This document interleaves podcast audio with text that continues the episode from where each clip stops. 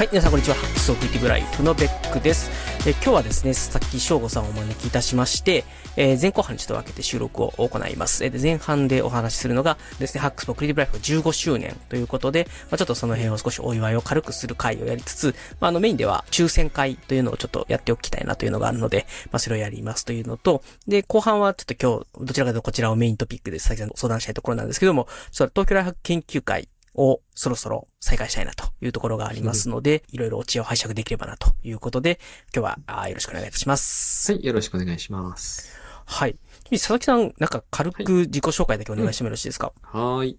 えっ、と、佐々木正悟です。えー最近の活動としては毎朝、一応、毎朝かな。まあ、週に3回から4回、ポッドキャストでグッドモーニングボイスというのを配信しております。今までだいたいライフハック心理学とか、あと仕事ので週に1回書いたりしていたのが多分、一番こう知られている活動かなと思います。あと最近はですね、あのタスクシュート協会というのが始まっているので、その理事という肩書きも一応持つようになりました。まあ、そんな感じですね。よろしくお願いします。はい、よろしくお願いします。はい。ということで、えっと、今はブログという意味では、あまり、ご自身、あの、ノートを書かれているのは、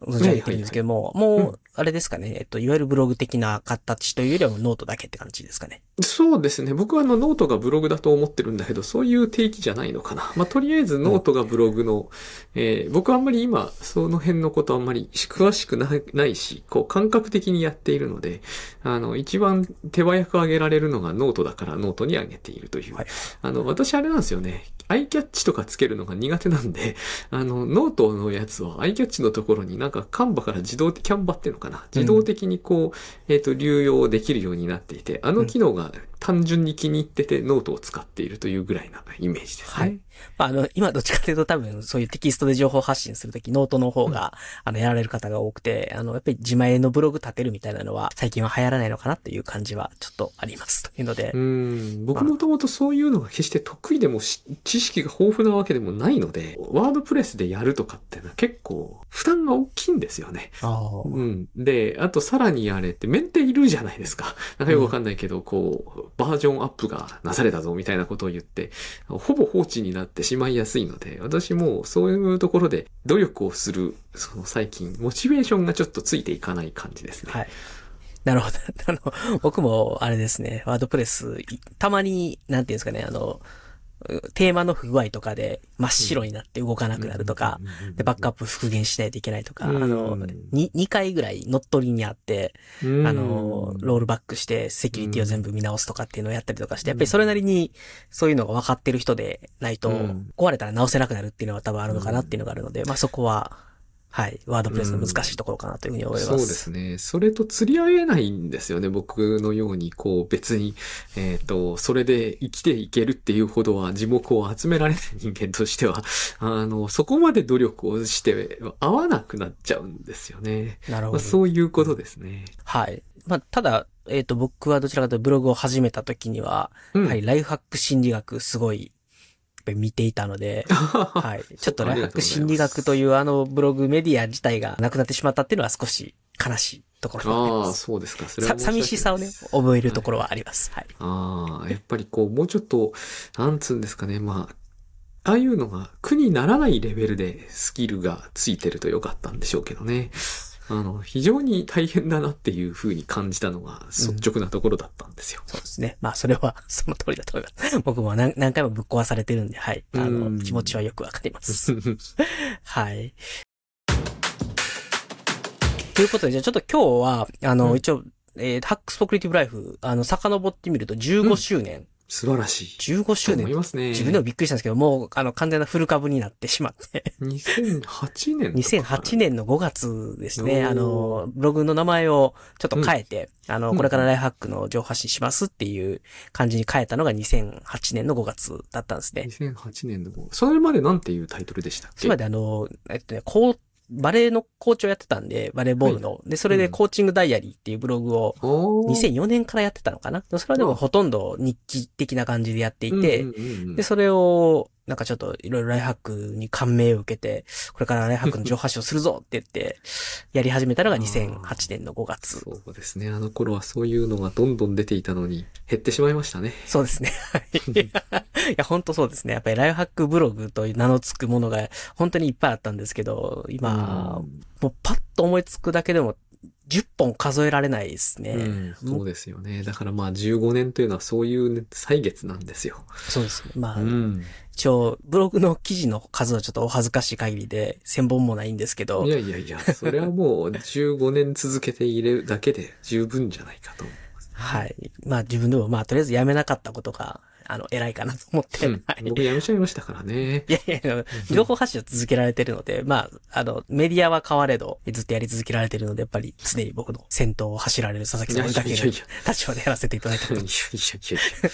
まあでも、やっぱりへ減っちゃったんでね、なんかもう少し盛り上がればいいなというのはちょっとあって、で、それもあって、東京ライフ研究会後半の方で、あの、もう一回やりたいなと思ってるのは、なんかちょっとそういう、うライフハック界隈とかっていうのを、もう少しコミュニティ的なものを育てていくと、ちょっとライフハックブログとかも増えてきたりしないかな、みたいな。まあブログじゃなくてもいいんですけど、そういう情報発信をする人が何らかのメディアで増えてくれればいいなっていうのもあ、思いもあって、まあちょっとなんか、もう一回、東京ライフ研究会みたいなことをやりたいなっていう思いもあるというところで。すすはい。この10 15年あたりを見渡したら、あの、周りの仲間がいなくなってたんで、ちょっともう一回仲間を作るところからやろうかなっていう感じですね。なるほどですね。はい。は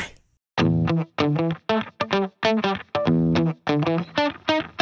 ということで、じゃあちょっと今日ですね、あの、実はこの場を借りてですね、えっ、と、抽選会をやりたいなと思っておりますと、一応うちのブログの方で、うん。A 賞、B 賞、C 賞、D 賞、E 賞で、A 賞がライハック大全、プリンシプルズ、で、B 賞がすべてあの音から始まる、で、C 賞がアトミックシンキング、相当の Amazon ギフト券、で、うん。D 賞がテイクノーツ、で、E 賞が容量が良くないと思い込んでる人のための仕事、術図鑑というので、えっと、ラインナップしたんですけど、あの、僕のブログの読者さん結構全部持ってるっていう人が多くて、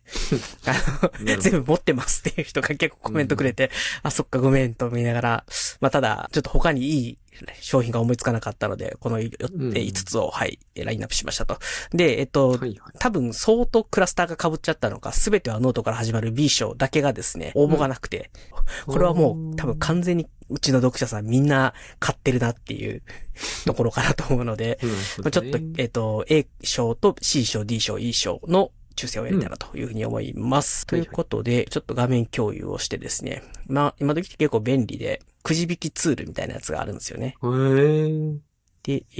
ー、っと、どこだ？これだ。くじ引きツール。賞。で、これでじゃあ A 賞からいきたいと思います。A 賞なるほど。をペタッとこのリストに貼り付けてですね、抽選ってやると、はい、A 賞の当選者はいずれも3です。おー。はい、ということで、まあ、こんな感じで。サクサクで、イゼロさんおめでとうございます。当選でございます。はいありがとうございます。で、B 賞は申し込みがなかったので C 賞を行きたいと思います。で、C 賞がですね、なんと、あの、著者本人の ゴリゴさんから応募があったってな何がやりたいんだって。砂さん、小沢さん、ゴリゴさん、T2 さんからいきます。はい。えー、さあ、誰が当たるかな？はい、T2 さん、ご当選おめでとうございます。ありがとうございます。ゴリゴさんに当たらなくてよかった。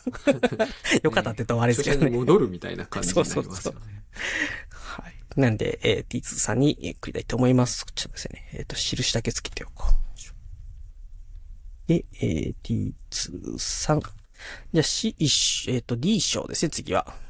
うん、うん。はい。ヒージャさん、ミヤッチさん、えー、コウタロウさんですね。用意スタート。さあ、誰に当たるかなはい、ヒージャさん、ご当選おめでとうございます。D 賞です。いや、宮地さんってなってますよ。あ、ヒージャさんか。ヒージャさんです。はいヒー。ジャさん。ヒージャさん。よかった。はい。何が良かったのかよくわかんないですね。いや、なんかあの、僕の画面と 佐々木さんの画面が違ったら、ちょっと、ちょっとした恐怖じゃないですか。画面が固まったのかな？はい。じゃあ最後、いい賞ですね。宗貞さん、ジャムパンさん、カズさんですね。いきたいと思います。はい。お、ジャムパンさん。はい。おめでとうございます、ジャムパンさん。はい。おおめでとうございます。いい具合にちょっと、なんですかね、み身内感ある人に当たらなくてよかったなっていう。胸貞さんとかちょっと身内感あったんで。で A 賞はいずれも3、えー、C 賞が T2 さん、えー、D 賞がヒージャさん、えー、E 賞が胸貞さんということで、この後ちょっと Twitter の DM の方でですね、ご連絡差し上げますので、よろしくお願いいたします。す。はい。ということで、抽選としては、抽選会としては以上で終わりたいと思います。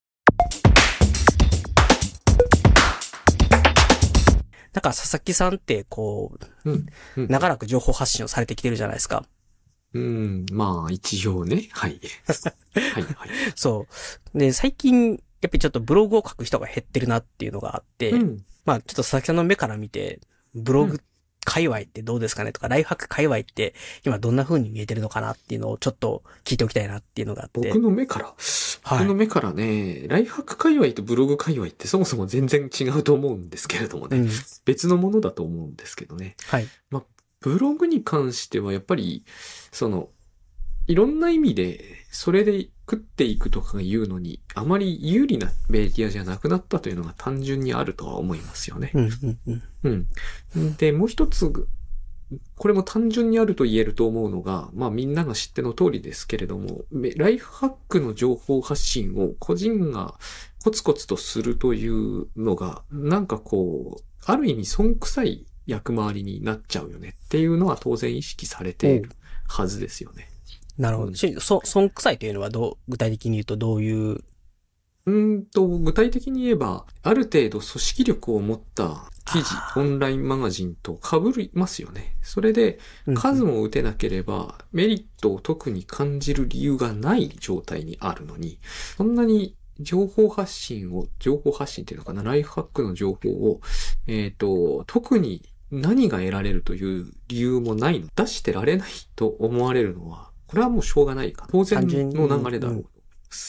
経済的なメリットというのはだいぶ落ち込んだかなっていうのは、経済的なメリットが最初に言った方ですけど、その他のメリットも落ち込んだということだ。僕はう思う。ん。趣味、その、例えばブログ、昔だと書いていると、まあ一つは自分がその情報発信をすることによってある程度アウトプットとして身につくみたいな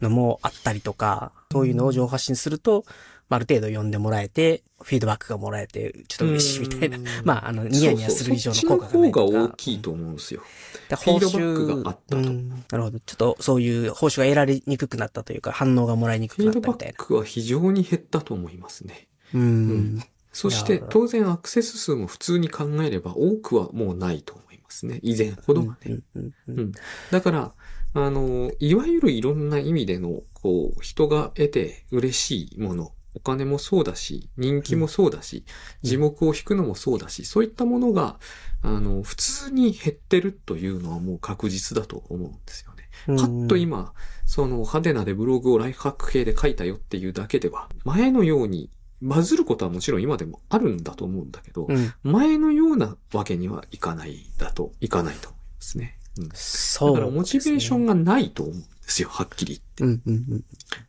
誰も見ない、お金にもならない、一歩間違うと検索で表示もされないけども書くっていうことになってくると、もう相当なんか独特のものが必要だと僕は思います。なるほど。うん。まあ、我々はどちらかというとその独特側の方だとは思うんですけれども。僕はベックさんがどういうモチベーションでやってるのかはわからないし、そのモチベーションはもう今言ったようなのはあくまでも一般論なので、うん個々人のモチベーションが何であるかは、わ計り知れないし、本人にもわからないということはあると思うんですよ。うん。ただ、私は少なくともそういうつもりでやってるわけではないということですね。それだったらやってないだろうなとは思いますね。うんうんうんうんまあそうですね。まあまあまあ僕はもともとあの、ホームページ黎明期からホームページ自分で作ってあげて、誰にも認められなくてもやり続けてた人間なんで、だいぶ減ったとはいえ反応がもらえたり固定の読者さんいたりするので。そういうことまですよね。うんうんだからつまり個人の条件次第ではまだまだわからないところはあるとは思うんですよ。ただ、今から始めるモチベーションとしては薄いとは思うんですよね。ベックさんほどのフィードバックをもらうのも容易なことではないと思いますね。改めて始めるということにななると。そうですね。まあそういう意味ではノートはまだ比較的見つけてもらいやすい。というのを見つけてもらいやすい。その辺は私は詳しくないからわからないけど、おそらくノートは何らかの仕掛けがあるから、少なくとも、あの、初動で、全くそういうところで今までやったことがないとしても、うまいことやれば、ある程度のそういうフィードバックは得られる。それはうん、ノートに人が集まる一つのモチベーションにはなると思いますね。うん。まあ、やっぱやっぱり、初めてこれから始めますみたいな人がみんなノートで書くし、あの、そういうテキストでの情報発信を読みたいっていう人もみんなノートに集まっていって、やっぱりノート一強みたいな感じに、まあちょっと日本の特にテキストの市場だと、まあなりつつあるのかなとか、まああるいは力のあるメディアというか、資本があるメディアという方がいいのかもしれないですけど、やっぱり、うん、ある程度検索エンジンのパワーがあって、ある程度サイト名も知られているようなところが強いっていう印象がやっぱりまああるかなというところです、ね、うん。当然それはそうなるとは思います。はい。とはいえ、なんか 仲間作りたいので、どうすればいいんだろうなっていうのは、ちょっと悩ましいところではありますよね。僕は個人の、個人のライフハックの記事が読みたいんですよ。もっと。うん、だけどそれはノートにあるのではダメなんですか？いや、ノートにある記事も読んでますよ。だから、ななんで、ノートでもいい。全然問題ないです。ただ、書く人の絶対的な母数が減ったというか、やっぱり、思いもよらない情報とかっていうのに出会える頻度がだいぶ落ちちゃったなっていうのがあって、で、それはやっぱり書く人の母数が減ったりとか、やっぱりツール、同じツールの情報でも、例えばオブシディアンに関して情報発信してる人って僕の把握してる限りだと3、4人ぐらいしかいない。ですね。あの、この観測範囲だと。で、その人たちの記事だけを読んでてもある、なんかちょっとこう予定調和的というか、うん、昔あった、なんじゃこりゃみたいな、あの、とんでもない、あ頭ぶん殴られるみたいな、こう、ショックを受けることがだいぶ減っちゃったなっていうのがあって、やっぱりそれはもうちょっと書き手の母数が増えるとか、まあいろいろな試行錯誤がいろんな人のところで行われた方が、全体として何か面白いものと出会える確率は増えるんじゃないかなっていう期待値があります。うん、そうですね。ただ僕はその、今、ベックさんがおっしゃったような、極めて意外性のある記事っていうのが、ちょっと具体的なイメージは湧かないんですけれども、母数の問題なのかな、それは。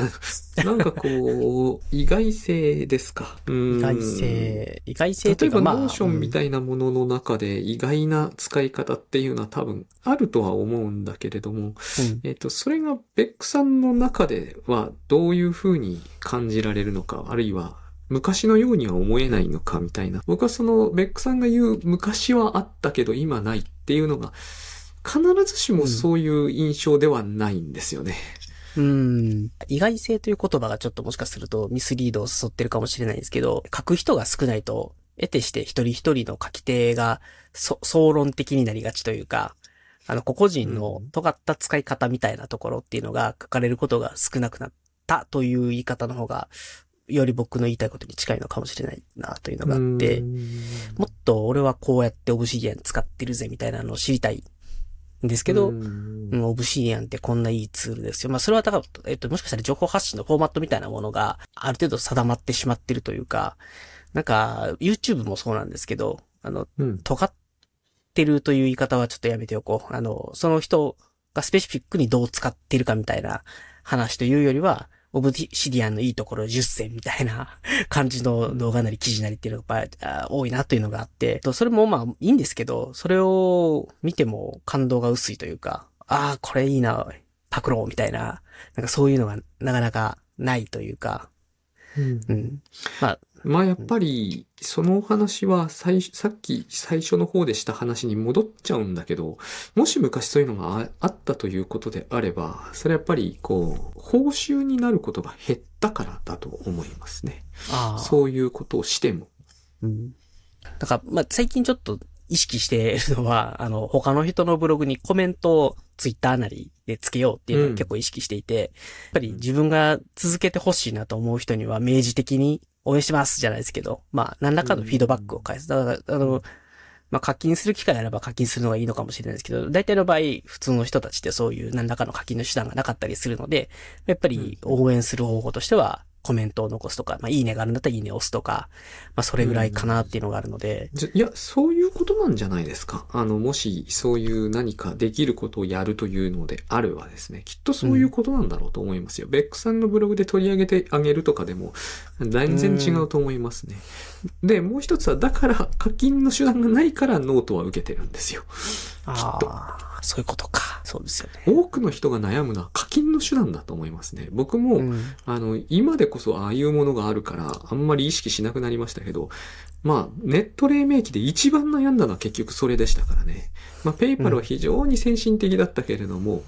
やっぱりペイパルでセットするのすらなかなか簡単じゃなくて、自分の中には相当ハードルが高かった印象があるんですよね。だからね、なんちったかな、ガムランとか言ったかな。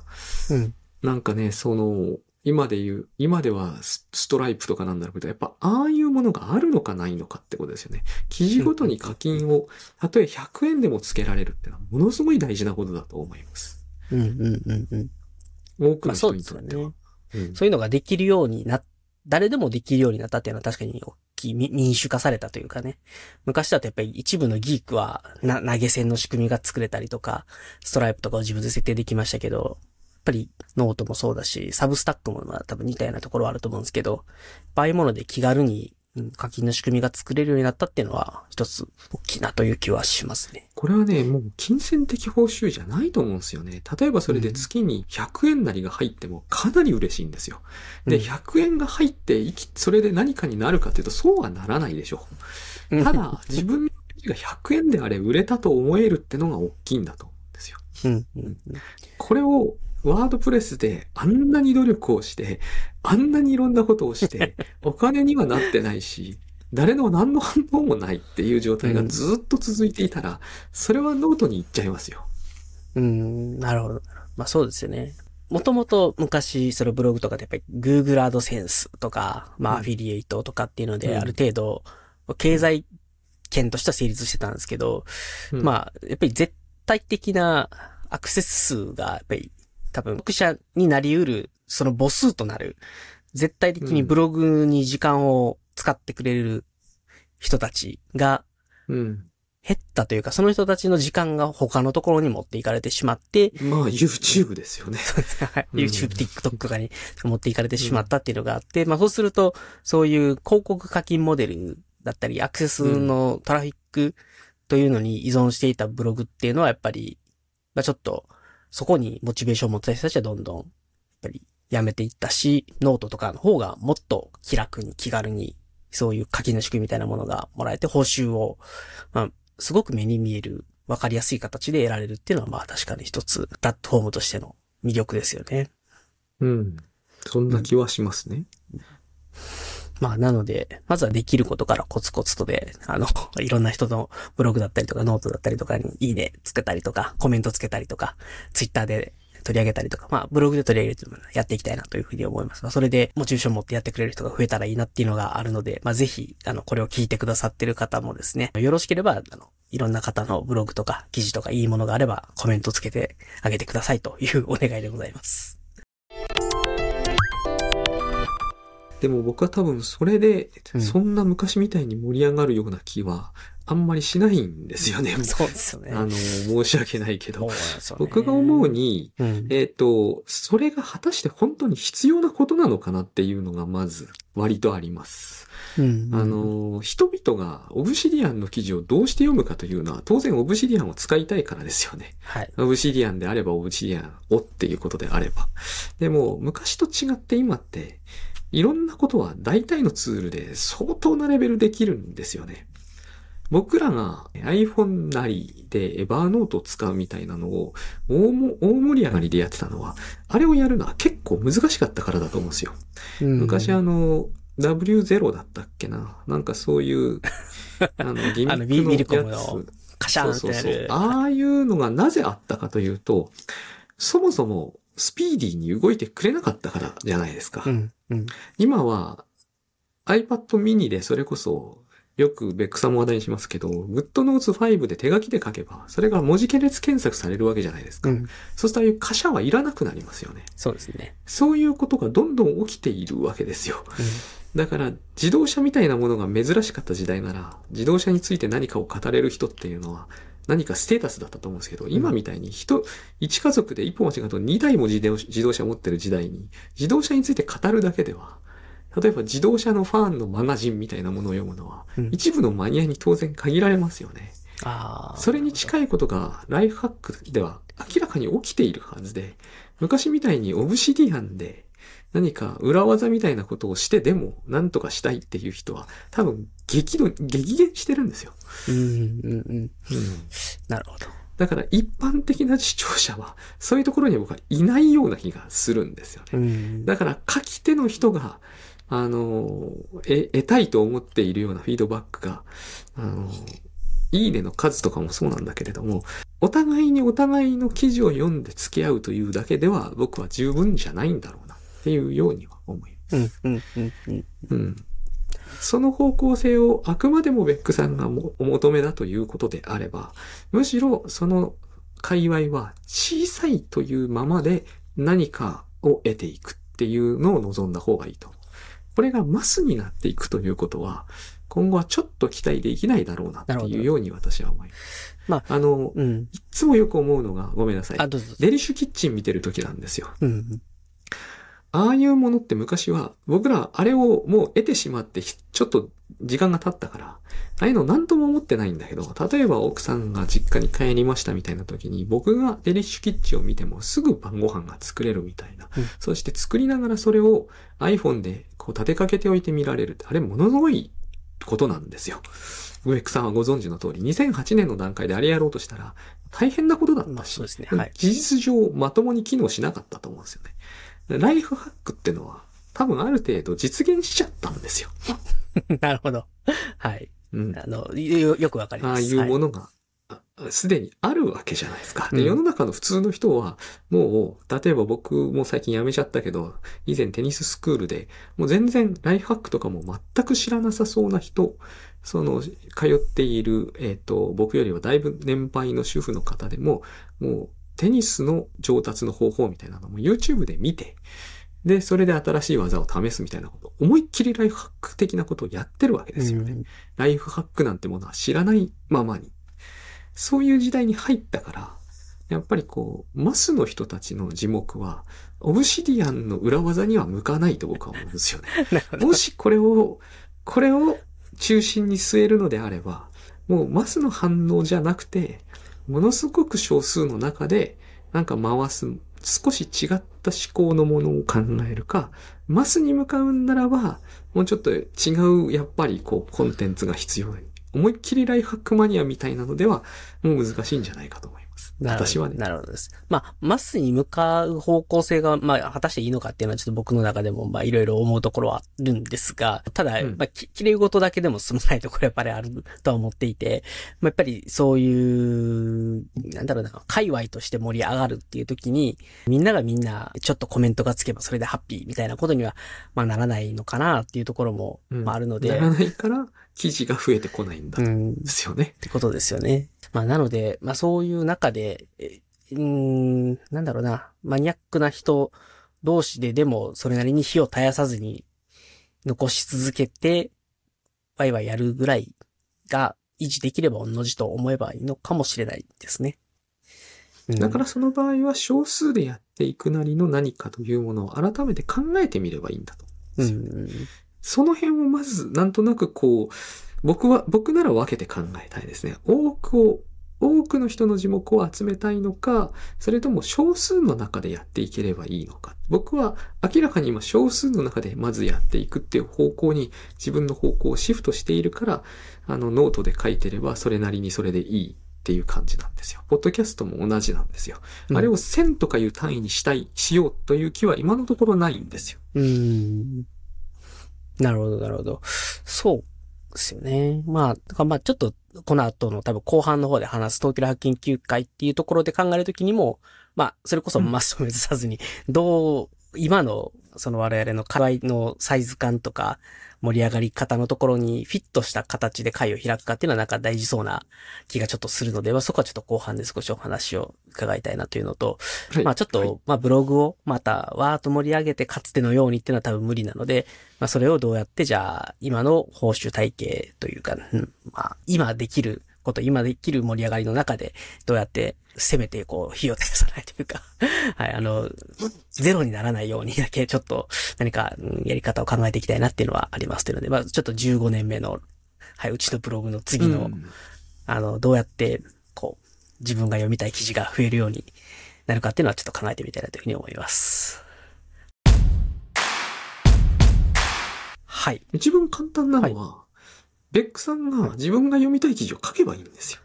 ああ、なるほど。あ、まあ、でも、最近そう、そんな感じですね。あの、あ改めて、うん、と、書いてみて、で、ちょっとびっくりしたんですけど、この前書いた、あの、記事が、クラフトとエエヴァノテやめますっていう記事が、やたらめったにバズって、あの、908テブ超えしたんですよね。で、過去うんうんうん一番なんですよ。あの、ハテブだけで言うと、あの、PV 数で言うと全然そこまで伸びなかったんで、やっぱり、ハテブスパイラルもそこまでじゃなくなったんだなっていうのはあるんですけど、ただまあ、思ったのは、ああいう記事を面白がる人はまだいるんだな。絶対数減ってるかもしれないんですけど、だから、今回のその、それの話は、割と大事な話か、まあ、ベックさんにとっては僕はそれなりに意味を持った話なんだと思うんですけど、うそういう数字でもう十分盛り上がっているというふうに実感できるのであるならば、やっぱりそういう記事を出していったらいいんじゃないかと思う。うん。で、まあ、全く受けないわけではないっていうのが、あの、分かったので、まあそういう自分が読みたいなって思う記事を書いていって、それを見て、じゃあ、自分も書いてみようみたいな人が出てくれば、きっと他の、ともっと直接的にやればいいんじゃないですか。読みたいような記事を書いて、こういう記事を皆さん書いてくださいって呼びかけてみたら良さそうな気が。はい。僕はだってベックさんのインフルエンスから考えると、やっぱりそういう記事が上がってくるのを自然発生的に待つっていうよりは、それだけのことをやる価値があるような気がしますね。おーまあまあ、ちょっとそんなインフルエンス力はないんですけど、はい。いや、そんなことはないんですよ。だから、その辺、ベックさんはその、なんちゅうのかな、どのくらいあれば十分あると思えるのかがわからないんだけど、私には。例えばさっきの900ハテブっていう数字だって、ハテブの数としては、ものすごい数字だと思うし、だからそれを何もですね、えっと、自分はそんなにいけてないからみたいな話をされずに、あの、だってそこまで普通の人が持っていくのは大変ですよ。僕は900今ハテブなんて絶対望むべくもない感じが自分の感じとしてはします。だから、そう、そういうふうに別にどのくらいやっぱりいければ十分なのかっていうのは、ある程度意識しててもいいんじゃないかと。なんかさっきからのベックさんの話聞いてると、火を絶やさないようになのか、結局こう、ものすごくバズるというのに意味があるのか、そのどっちなのかっていうのが、もう一つよくわからない感じはありますまあまあ、どっちかというと、他の人が書くそういう記事を読みたいっていうところなので、僕自身がというよりは、僕がバズれたということは、その可能性っていうのは別に他の人にもあるんじゃなかろうかと。だから、ライフハック的なというか、あの、俺はこういうふうに使ってるぜっていうスペシフィックな使い方の記事みたいなものっていうのが、まあ、ある程度、まあ、そうやって読まれる、ポテンシャルがあるのであれば、まあ、そういう記事と増えてくれれば、まあ、僕は嬉しいし、それもきっと読まれるんじゃないかなっていう期待値でも。はい。その話もとてもなんかこう、穏やかなお話なんですけど、僕はなんかね、その辺がライフハックの人がよくおっしゃる、本当のところ、そうやっていてもそうなるものなんだろうかっていうのがちょっとあって、なんか皆さんプロデュースをしたがる。そうじゃなくて、あの、なんちゅうんだろう。発信そのものをされればいいと思う。うん何かこう、まだ世の中に埋もれているいいものを発掘して広めていきたいみたいな、そういうこう、なんか独特の黒子感じゃなくて、みんなが自分の言いたいことを言うっていう方が盛り上がると思うんですよね。そんそのなんかプロデュースするからみんなあげてね、みたいなことを言われても、結構、なんて言うんだろう。この世界っていうのは、書いて自分でプロデュースするみたいな世界だと思うんですよ。うん。ある意味。そうじゃないんだったら、マスメディアみたいなものには絶対かなわないと思うので、うん。自分で出された方が僕はいいと思います。ベックさんせっかくあっちこっちにメディアを持ってるんだから。なるほど。うんまあ、ってことです。まあ、あの、まあ、一番多分手っ取り早いというとあれかもしれないですけど、まあ自分がどんどん書いていくっていうのが、まあまず一番、あの、インパクトを与えられるだろうという、いうのは、はい。うん。だし、待ってても出てこないかもしれないですよ。前とは違うんでね、そう本当に。RSS ただ追いかけとけば、あの、何日かに一回ぐらいは、お、すげえこれっていうのがあったんですけどね。最近ちょっと。そこ、そこがね、どういうものを指してるのかっていうのがね。うん。そうですね。まあ、ちょっとそういう意味では、まあ、自分がやっていって、それで何かしらバズるっていうのが見えたらもしかしたら、あの、他の人もそういう記事を書いてくれるかもしれないので、まあ、まずは自分がやってみるっていうのが一番手っ取り早そうだなっていうのは、はい。そう、すでにやってますからね。じゃあ、あの、この方向で頑張りたいと思います。15年目のはい、頑張ってください。頑張ります。